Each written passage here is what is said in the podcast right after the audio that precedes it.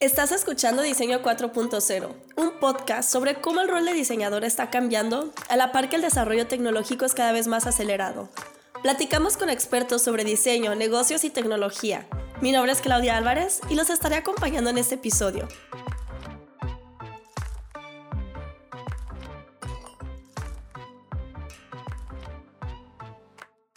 Muchos de nosotros estamos o hemos pasado por el proceso de incertidumbre de buscar un empleo ya sea para prácticas profesionales o porque buscamos cambiar de empresa. Existen muchos mitos y trucos sobre cómo tu CV puede ser visto cuando aplicas a un lugar en donde cientos de personas también están aplicando. El día de hoy nos visita Laura Mata. Ella es investigadora de diseño con un PhD del Politécnico de Milán.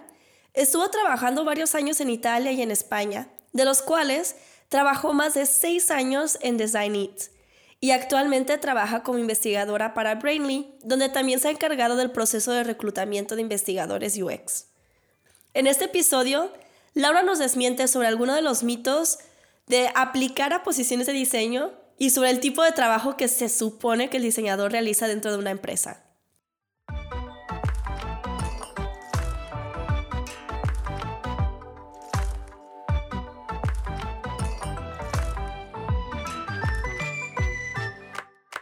Hola, ¿qué tal, Laura? Muchas gracias por estar aquí con nosotros. ¿Cómo estás? Muy bien, gracias. Eh, gracias a ti por la invitación. Estoy muy contenta de, estar aquí contigo. Nosotros de tenerte. Para ir como entrando en contexto y rompiendo el hielo, ¿nos podrías platicar un poquito más de ti, de dónde eres y qué es lo que haces ahora? Sí, claro que sí. Bueno, yo originalmente soy de Monterrey, Em, pero ya tengo Monterrey, México, para quien no soy afuera de México, del norte. Y ya tengo 16 años de este lado del charco. Em, estudié, estudié en Italia, maestría y doctorado, también trabajé por ahí varios años. Y ahora mismo estoy en Madrid, en España, donde trabajo para una empresa de proyecto digital que se llama Brainly, que es una de las EdTech más grandes o más conocidas del sector de la educación, digamos, digital, y soy manager del área de UX Research. ¿Nos podrías compartir un poquito de tu historia, de cómo fue que llegaste a donde estás ahora? Sí, claro, pues yo empecé estudiando, como te comentaba, la, la carrera de diseño industrial en el TEC de Monterrey, por ahí del año 2000, y fue una de las primeras generaciones que salimos de esa carrera. Y o sea, yo me considero diseñadora, de hecho, lo que hago no se aleja mucho, o yo considero que no se aleja mucho del, diseño, eh, porque realmente es los cimientos sobre los que construyes el diseño. Y eso es algo que yo desde la carrera ya tenía como inquietud, porque yo veía que se le dedicaba como muchísimo tiempo a los prototipos.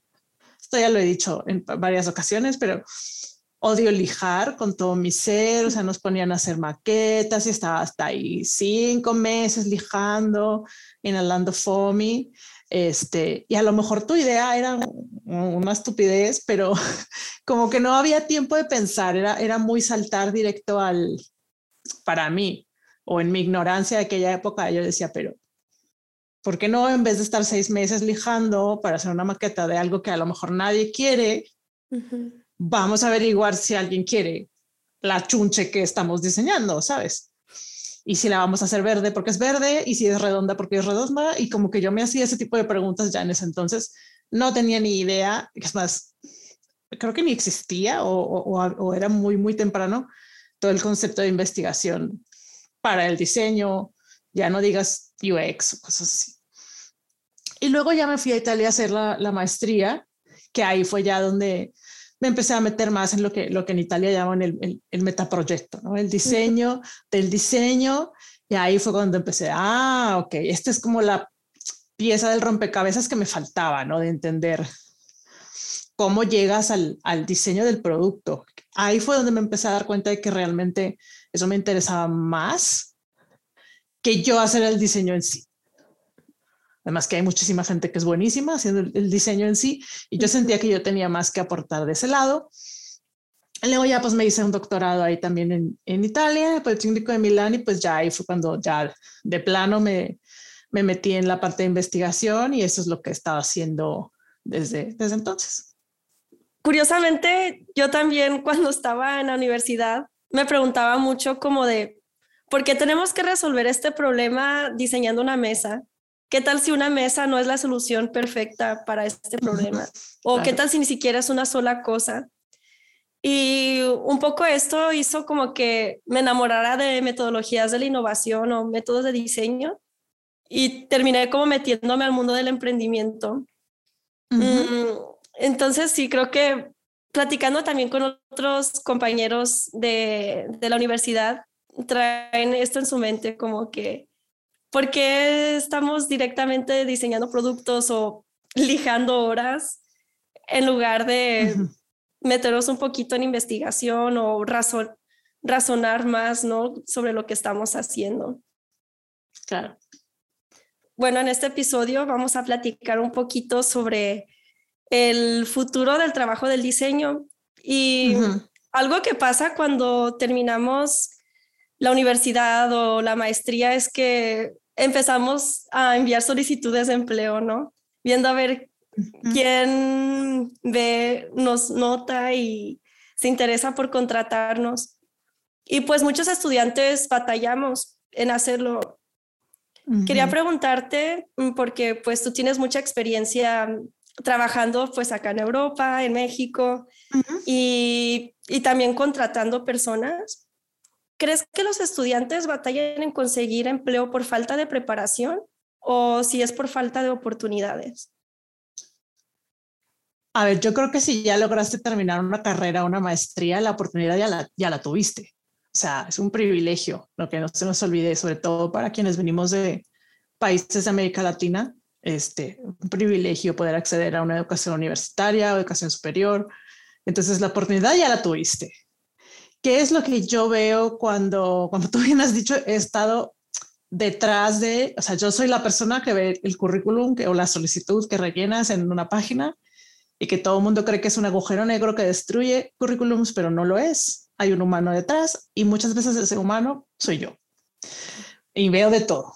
Entonces, hay cosas que yo creo que, que los estudiantes no tienen en cuenta. Eh, el primero creo que es que tú tienes que preparar muy bien cómo cuentas tu trabajo y quién eres como diseñador. O sea, y, tiene que estar como muy personalizado para la vacante que yo estoy contratando. O sea, si yo estoy contratando para un puesto de service designer, pues no me mandes miles de wireframes o como visuales ahí super shiny porque no es relevante para el puesto. Y yo creo que ese es uno de los errores principales, que la gente no personaliza como la aplicación, sino que tienen un currículum genérico, un portfolio genérico, lo mandan a todo el mundo así como medio spam y como que a ver si pega.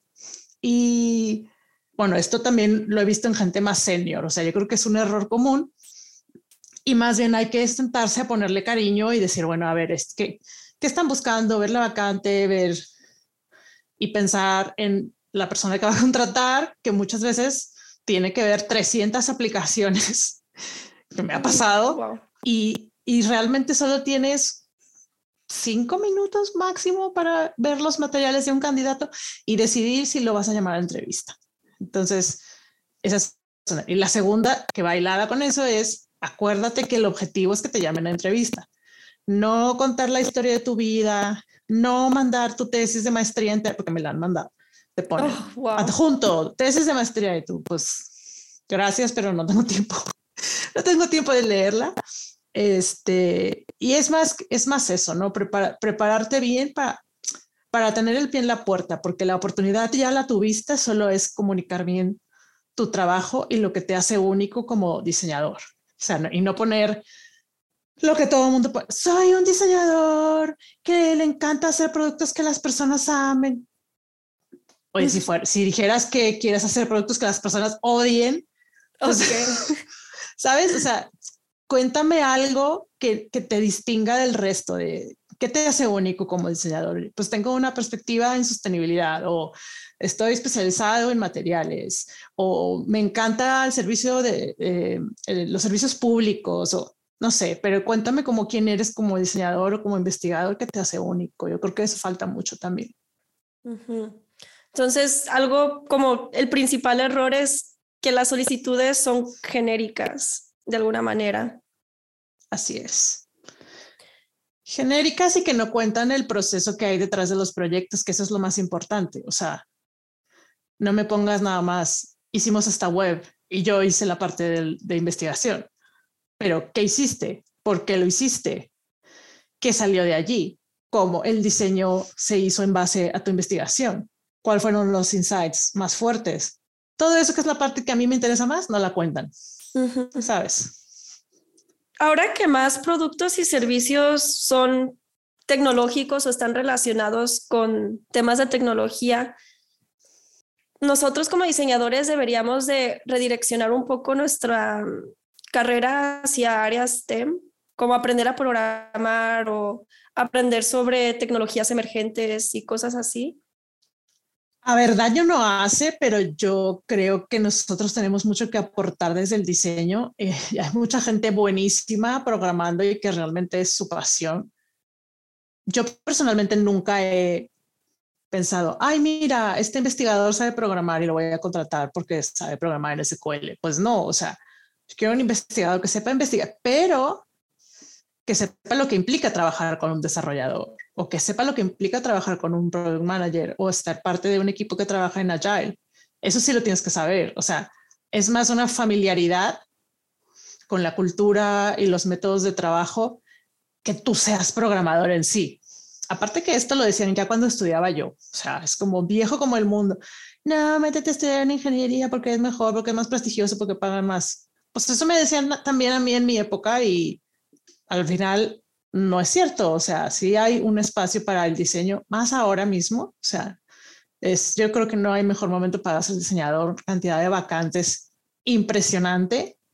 Hay exceso de ofertas y, y poco talento para, para llenarlas. Entonces, ahora mismo hay muchísimo espacio para, para el diseño y para los diseñadores, más que nada en las empresas de tecnología. ¿Cómo le explicarías a las personas que tienen un perfil más técnico y que tienen una empresa de tecnología o están en una empresa de tecnología, cuál es la relevancia del diseñador? Pues es muy sencillo, o sea, tú puedes tener la mejor plataforma del mundo, la mejor tecnología, el algoritmo más potente, el procesador más potente, pero si las personas no son capaces de usarlo, no sirven de nada. Y las personas que te van a ayudar a que tu tecnología sea usable, y no solo usable, sino que tenga sentido, que aporte, que tenga una propuesta de valor coherente, Em, que satisfaga las necesidades de tus usuarios, pues necesitas diseñadores y necesitas investigadores que, que sean parte de ese equipo. O sea, no todo es programar, que hay veces en que es como el discurso más dominante, pero el diseño ahí tiene totalmente el papel de, pues sí, de, de, de, hacer como de bisagra entre la tecnología y las personas para que sea eso, para que lo, lo podamos usar. O sea, basta pensar no sé, las computadoras hasta hace 30 años, 40 años, tenías que ser programador para usarlas. O sea, tenías que picar código para hacer cualquier cosa. Y ahora tenemos esta capita gráfica, ¿no? Con, que usa metáforas que entendemos como el, el botecito de basura, pues voy a borrar un archivo, ¿sabes? Y entonces está pensada para cómo las personas pensamos. Entonces eso hace que cualquier persona pueda usar una computadora o casi cualquier persona pueda usar una computadora. No tienes que ser programador. Esa es la diferencia, yo creo, cuando pones diseñadores, investigadores en el proceso. Muchas veces cuando se habla de negocios, también se habla sobre pensar en las necesidades de las personas. ¿Qué distinguiría el rol del diseñador dentro de esta empresa con el rol de un perfil de negocios? Bueno, perfil de negocios es muy amplio, pero a ver, un perfil de negocio evidentemente te va a decir pues hay que crecer o el mercado se está moviendo en esta dirección. Pero primero el, diseñador te va a aterrizar cómo. O sea, también hay esa idea como de que estos son tres mundos que no se hablan, ¿no? O sea, yo me dedico a mm, traerte lo que los usuarios quieren, pero el negocio no me importa. O sea, hay como también esa, esa, esa concepción que es errónea. O sea, tú sabes cómo investigar, más si estás ya dentro de una empresa, que tienes que estar alineado con las necesidades de negocio. Entonces, si la necesidad de negocio es, queremos crecer en Brasil, pues evidentemente tú como investigador dices, ah, vale, pues tengo que ir a Brasil a entender qué quiere el usuario que está allí, cuál es el contexto, cuáles son los casos de uso, y entonces ya puedo volver con negocio y decirle, mira, lo que más nos puede hacer crecer es esto, los peligros son estos, pero no se trata de esa idea de que yo soy investigadora y solo voy y le pregunto a la gente qué quiere y ya está, la gente quiere esto, porque la gente quiere que sea gratis, que vuele, que le haga el café, que, o sea, no, o sea, ahí hay que hacer un análisis y ver, bueno, la gente tiene esta necesidad, pero es viable, o sea, es un negocio para nosotros. Hay veces que la respuesta es no. Y ese tipo de análisis no los hacen los mercadólogos. Pues es algo que se hace, o sea, como de la mano con ellos, ¿sabes? No, no, otra, ahí tocas otro punto, otra concepción como un poco errónea, que es que trabajamos solos. Ok. ¿No? Entonces, el diseñador es este héroe mítico que toca todos los palos, es, es mercadólogo, es investigador, es ingeniero, es programador, es tal, y como en su mente mágica, gestiona todo y te saca las soluciones y no. O sea, siempre vas a ser parte de un equipo. Yo creo que eso se usaba mucho cuando estudiaba yo, como que la idea del diseñador, autor, genio, que resuelve todo y ya no hay nada más lejano de la verdad. O sea, trabajas en equipo, trabajas con equipos, todo el tiempo estás interactuando en equipo. Entonces, realmente la labor del diseñador es, es grupal más que individual. Ok. Yo tengo como una hipótesis y quiero que me desmientas o desde tu experiencia qué es lo que piensas. creo que las generaciones más jóvenes prefieren más emprender que trabajar para una empresa grande o ser freelancers que trabajar para una empresa más grande. ¿Tú cómo has visto esto? Yo creo que es válido, o sea, no te puedo decir porque no, Aquí te va a responder la investigadora que hay mí. No tengo datos que confirmen o desmientan lo que me acabas de decir. Sí te puedo decir lo que yo he visto, eh, totalmente anécdota, eh, y que yo creo que tiene más que ver con el hecho de qué es lo que la gente quiere para su vida. O sea, si alguien quiere ser emprendedor porque le gusta, la pasión, quiere hacer un impacto que no puede tener de otro modo, eh, le encanta pues eso, estar creando, puede asumir riesgos, pues qué padre, ¿no? O sea, si eso es lo que esa persona quiere, qué padrísimo, pero yo creo que también hay que respetar y es necesario también. Hay gente que no quiere ser emprendedora y que eso es totalmente respetable también y que quieren ser parte de un equipo y parte de un proyecto. Entonces, creo que es más bien que la gente se está empezando a dar cuenta de que el trabajo no es todo en la vida y que tu trabajo tiene que encajar con tu vida y no al revés. Mm es como un poco vieja escuela, ¿no? Que vivías para trabajar y solo había esa opción y tu vida personal no existía. Entonces ahora creo que, y sobre todo después de la pandemia, ¿no? Que, que de la noche a la mañana terminamos todos trabajando en remoto y con niños y con perros y, ¿sabes? En las videollamadas, pues ahí es como, somos humanos, tenemos familias, tenemos vidas personales, tenemos circunstancias eh, y que mejor que sea el trabajo el que se adapte a nosotros y no nosotros a él y vivir para eso. Entonces, creo que son opciones y las dos son súper válidas y es más de, pues eso, explorar qué es lo que quieres tú en tu vida.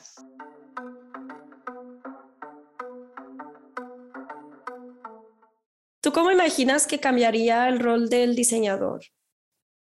Es muy difícil hacer ese tipo de ejercicios porque yo me acuerdo cuando yo estudiaba la carrera y pensábamos lo que hemos estado haciendo en 20 años y no lográbamos ver más allá nuestras narices. O sea, era como, ay, pues voy a estar haciendo muebles padrísimos que voy a estar exponiendo en la feria de Milán. Y creo que nadie de nosotros acabó haciendo eso, que no creo que sea malo tampoco, ¿sabes? Em, entonces, como que cuando vemos una tecnología emergente, todos corremos a pensar que es la bomba, así es lo siguiente, es lo que viene y nos metemos ahí. Entonces, un ejemplo es la impresión en 3D, ¿no? Hace 10 años, todos metíamos las manos en el fuego de que todos íbamos a tener una impresora 3D en nuestras casas y ya no íbamos a comprar nada y lo íbamos a hacer todos nosotros. Y era en la época de los prosumers y yo produzco y consumo y la, la, la. Y es como unas expectativas súper infladas y luego pues va pasando el tiempo y, y, sí que hay gente que, oye, lo hace, pero definitivamente no, no es mayoritario, ¿no? Entonces yo creo que ahora hay que tener esa tentación de decir, pues vas a diseñar con blockchain, aunque no sepas ni qué es, ni para qué sí. este, pero hay que, son, son como unas expectativas que se tienen de tecnologías, ¿no? Que algunas pueden pegar, otras pueden no pegar. Sí que pueden cambiar cosas, o sea, vamos a pensar que Mark Zuckerberg logra su objetivo de que vivamos en el metaverso, pues entonces a lo mejor mañana vamos a estar diseñando ambientes inversivos, cosas más en 3D, eso cambia también cómo tienes que hacer investigación, cambiarían muchas cosas, ¿no? Pero puede que no y que sea un experimento fallido, por ahí se acordarán los más viejos que me oigan cuando había algo que se llamaba Second Life, que era como el, uno de los primeros metaversos y cuentas de Sims y cosas así. Y pues ahí en su época también eran como, wow, todo el hype y luego murió sin pena ni gloria. Este, pero yo creo que debajo de eso, y para que no seamos tan esclavos de las modas o de las tecnologías, siempre tenemos que tener como nuestros cimientos de diseño muy bien puestos. O sea, lo que hace a un diseñador no es saber usar Figma, ¿sí? Lo que hace a un diseñador es como piensa y que, y que puede afrontar las cosas como un proyecto y que sabe todo lo que tiene que hacer en un proyecto. Así lo tengas que hacer con papel y lápiz pero no es la herramienta ni es la tecnología lo que hace al diseñador para mí. Entonces, en lugar de preocuparnos por desarrollar habilidades duras como programar o así, es más desarrollar habilidades blandas que no, que no pasan de moda, ¿verdad? Por ejemplo, el pues pensamiento crítico. Claro, yo no las llamaría tan blandas porque la verdad es que son súper importantes. O sea, viene alguien que no tiene pensamiento crítico, pues es un problema muy serio, ¿sabes? O sea, o, yo lo veo cuando alguna vez me toca contratar gente para el puesto de investigador y viene gente que no sabe analizar los datos. Pues eso es un problema muy serio, ¿sabes? O sea, y me no, es que yo sé usar tal plataforma y tal, y tal software y tal de, análisis de datos, pero no sabes analizar. O sea, las conclusiones que sacas son obvias, son descriptivas, son superficiales, son de sentido común, eh, no estás dando recomendaciones. O sea, entonces, es una actividad, es una habilidad blanda, pues no tanto, porque es, es, parte fundamental del ejercicio del investigador y hay gente que trae los cimientos muy flojos y, está, y se van por los softwares y las cosas que son como muy flash. Pero sé usar este Sketch. No, pues felicidades, pero no sabes analizar, entonces no te puedo contratar, ¿sabes?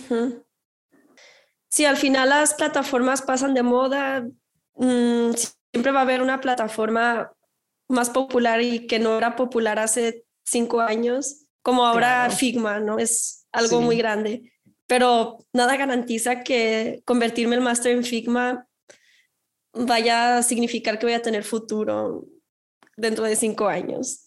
Claro. Y sobre ¿Cuáles todo, pues, serían las habilidades que tú recomendarías desarrollar? Es que depende como del área del diseño en el que te quieras especializar.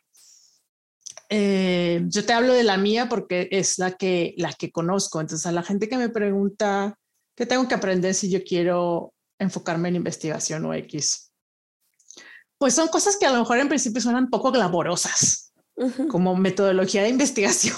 o sea, que tú seas capaz de que te pongan delante un problema de negocio porque eso es lo que te va a pasar cuando entres a trabajar en una empresa, y que ese problema de negocio lo sepas convertir en un problema de investigación. Ahí ya hay que hacer un salto de, ok, si el objetivo de negocio es este, yo lo voy a enfocar como investigación así.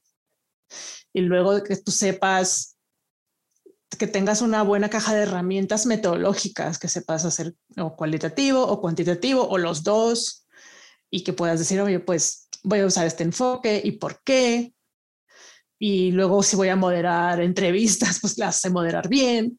Y luego pues mm, puedo analizar los datos y luego puedo trabajar con diseñadores y decirles qué tienen que hacer o qué tienen que cambiar o no y con la gente de negocio y ver, oye, pues salió esto, pero nos conviene, no nos conviene, o sea, y si te das cuenta, todo eso que te acabo de contar, podrías, a lo mejor con muy lentamente y sería poco eficiente, pero lo podrías hacer todo con papel y lápiz, o sea, no hay algo... Una plataforma que, se necesita. Una plataforma tecnológica que te ayude a hacer eso, o sea, por muy bien, por muy buenas que sean las herramientas, que yo las amo y uso miles de estas plataformas, pero la base es, es otra, ¿sabes? Es, es más teórica y a lo mejor no, no es tan flashy ni, ni tan glamorosa, ni, ni la puedes poner en, en, un headline de LinkedIn, porque luego así veo los headlines que ponen Sigma, no sé qué, no sé cuántos, ¿qué? no.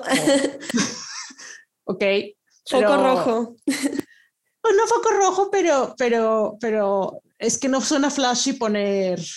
Mm, Metodología de la investigación, grounded theory, análisis de sentimientos, pues suena así como, ¿eh? ¿Sabes?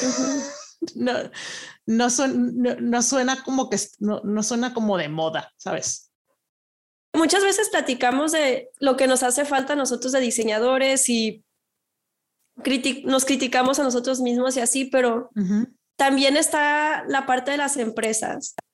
Hay algo que de lo que las empresas se deberían de preocupar o que deberían de estar pensando en cambiar? Sí, claro. Eh, y esto yo creo que va a resonar mucho en México, seguro en otros países de América Latina también, porque creo que todavía permanece una cultura del trabajo un poco esclavista y un poco con la mentalidad industrial del siglo pasado en el que se veía al empleado como algo reemplazable, ¿no? El famoso, si tú no quieres hacer este trabajo, ahí está la puerta y afuera hay una fila de gente que lo quiere hacer. Ser un número más. Eso no existe más. Y las empresas que sigan pensando eso, pues se van a ir al, al garete porque realmente ahora mismo, primero, vivimos en una economía del conocimiento, en una economía de la creatividad. Tú necesitas gente talentosa, tu empresa se construye desde el talento. Ese talento hay que atraerlo, hay que retenerlo, hay que formarlo, hay que hacer que crezca, ¿sí?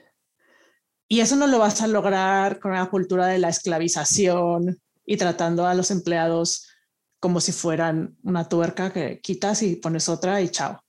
¿Sí?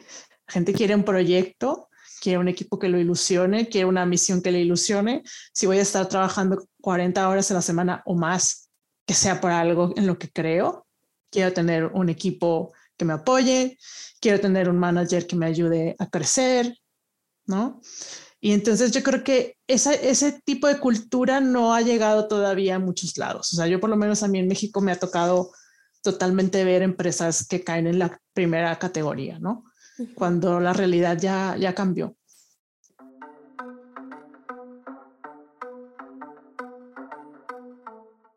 Laura, ¿cuál es el último libro que leíste y que te gustó? Pues fíjate que es que justo es un libro que no, que no viene mucho al caso, porque, o a lo mejor sí, porque es de un espía ruso eh, que defectó al Reino Unido durante la Guerra Fría, casualmente. Pero el libro que yo les recomiendo a todos y que si eres investigador de UX o quieres ser investigador de UX, tienes que leer, o sea, es casi, no te diría que la Biblia, pero casi. Es un libro que se llama Seeing What Others Don't de Gary Klein. Y es un libro que habla de los insights, de qué es un insight, de cómo puedes sacar más y mejores insights, y qué es lo que hace que algunas personas tengan insights y otras no. Por eso se llama Seeing What Others Don't. Y es como muy riguroso, además, o sea, está hecho súper bien, o sea, no es ahí como libro feliz de autoayuda, no, no, hay un estudio detrás. Y una vez que lo empiezas a entender, que no te parece tan misterioso, porque mucha gente habla del insight como si fuera una caja negra, ¿no? O, ah, el eureka, o, o, o, si, o si llegué ahí, no sé cómo llegué ahí, este, o no te lo puedo explicar. Como una iluminación. Una iluminación, y es como, no, pues pues así estamos amolados, o sea, porque dependes de la iluminación que puede llegar o no puede llegar. Pero este es un modo en el que puedes aprender, o sea, a sacar insights es algo que se aprende y cómo hacer que el insight sea un insight de verdad, ¿no? O sea, que sea algo realmente revelador y no algo obvio. Entonces ese sería el libro que yo recomendaría. Muchas gracias, suena muy bueno ese libro. Sí, lo es. Muy bien. ¿Hay alguna persona que durante tu carrera profesional mm, fue una fuente de inspiración o que actualmente esté, sea alguien que inspire en tu, te inspire en tu trabajo? Pues eso ha ido cambiando a lo largo de los años. Yo creo que con el, con el tipo de diseño que, que cada uno de nosotros fuimos como abrazando, ¿no? Porque yo recuerdo cuando entré a la carrera, todos queríamos ser los hermanos Campana, o sea, era como, wow, o sea, el padrísimo, el mueble hecho así como con desechos, inspirado en las favelas brasileñas, me, me siguen encantando, pero siento que ese tipo de diseño ya no, ya no me representa. Todos nos hemos, sobre todo las, las mujeres que nos hemos inspirado muchísimo en, en Zaha Hadid, ¿no? De, oye, pues cómo logró el este nuevo lenguaje y aparte siendo mujer en un ambiente pues tradicionalmente masculino, pero al mismo tiempo, o sea, los ves con, con mucho respeto, pero al mismo tiempo creo que es padre encontrar tu propio camino, ¿no? O sea, y ahora los ves como un poco como cuando te gustaba de adolescente este, algún grupo y dices, ay, qué, qué, qué, bonita fue esa época, qué padre. Yo, yo tenía 13 años y ellos me hablaban a mí yo de 13 años, qué padrísimo. Entonces ahora siento un poco más eso de, ay, pues este diseñador, esta diseñadora inspiró a mí yo de 18 años, a mí yo de 20 años, ¿sabes? A mí yo de 22 años. Pero creo que ahora me gusta el, el camino que, que he recorrido y, y, todo el tiempo estoy cambiando de referencias. Ahora mismo... Mmm, tengo más referencias como del mundo antropológico, ¿no? Hay un este, antropólogo que me gusta mucho que se llama Jared Diamond y tiene otro libro que se llama El mundo, el mundo hasta ayer, The World Until Yesterday, y es también como analiza cosas de las sociedades en plan tribales, sin romantizar, porque pues también tienen retos, pero te enseña como la función social que tenían ciertas cosas en el mundo tribal y que se ha perdido en el mundo moderno y ese es el tipo de cosas que ahora siento que me inspiran más, más en el rollo de investigación, ¿no? Mm. Que, pero te digo, como yo lo veo como algo que es como todo junto, entonces no, no, no logro separar la investigación del diseño. Yo creo que es, la investigación es en los cimientos de, del diseño. Sí. Muchísimas gracias por compartir tanta sabiduría con nosotros el día de hoy. Ah, de nada, gracias a ti por invitarme. No sé si hay algún mensaje que antes de despedirnos te gustaría compartir a la comunidad que nos escucha. Si acaso es más como pensando en la gente, eh, porque todos pasamos por ahí, ¿no? Todos, todos fuimos alguna vez estudiantes de diseño o recién egresados de, de una carrera o de una maestría sin tener mucha idea de, de qué hacer. Eh, y yo creo que es más como creer en sí mismo, que yo sé que suena súper New Age, quiche, así horrible, pero realmente es como, todos escuchamos que de diseñadores nos íbamos a morir de hambre. O sea, no fuiste a la universidad y estudiaste diseño si no escuchaste eso. O incluso sin ir a la universidad, pero te habrán dicho como, ay, pues hay carreras que son más redituables, pero yo creo que si quieres dinero, no estudias diseño primero. y segundo, yo creo que hay cosas que son como más una vocación. Y esto me acaba de acordar otro libro que escribió Elizabeth Gilbert, que ahora mismo no me acuerdo cómo se llama, pero es más sobre cómo, cómo descubrir tu pasión. Luego me lo, me lo, llevo de tarea, pero... Elizabeth Gilbert es, la que escribió Comer, Pray, Claro, Eat, Pray, Love, claro. Ella, ella okay. tiene un libro creo que se llama Big Magic, Big Magic, algo así. Uh -huh. Y entonces allá es un libro muy padre porque te habla de la distinción entre trabajo, carrera, hobby y vocación. Uh -huh. Y que la gente las usa como sinónimos medio intercambiables. Entonces, si tu pasión es ayudar a una ONG, pues a lo mejor no, no vas a ganar mucho dinero.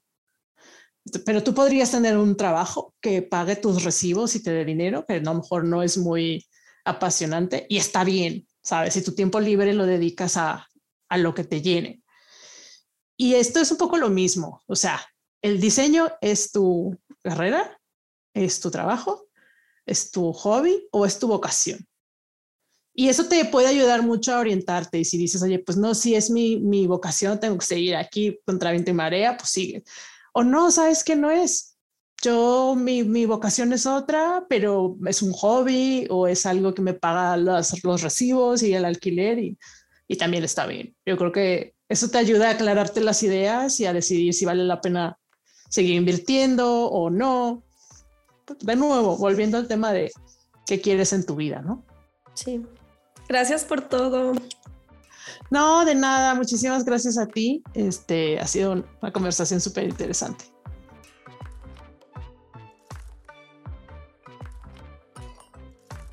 Debo de confesar que después de platicar con Laura, me quedé un momento sin palabras.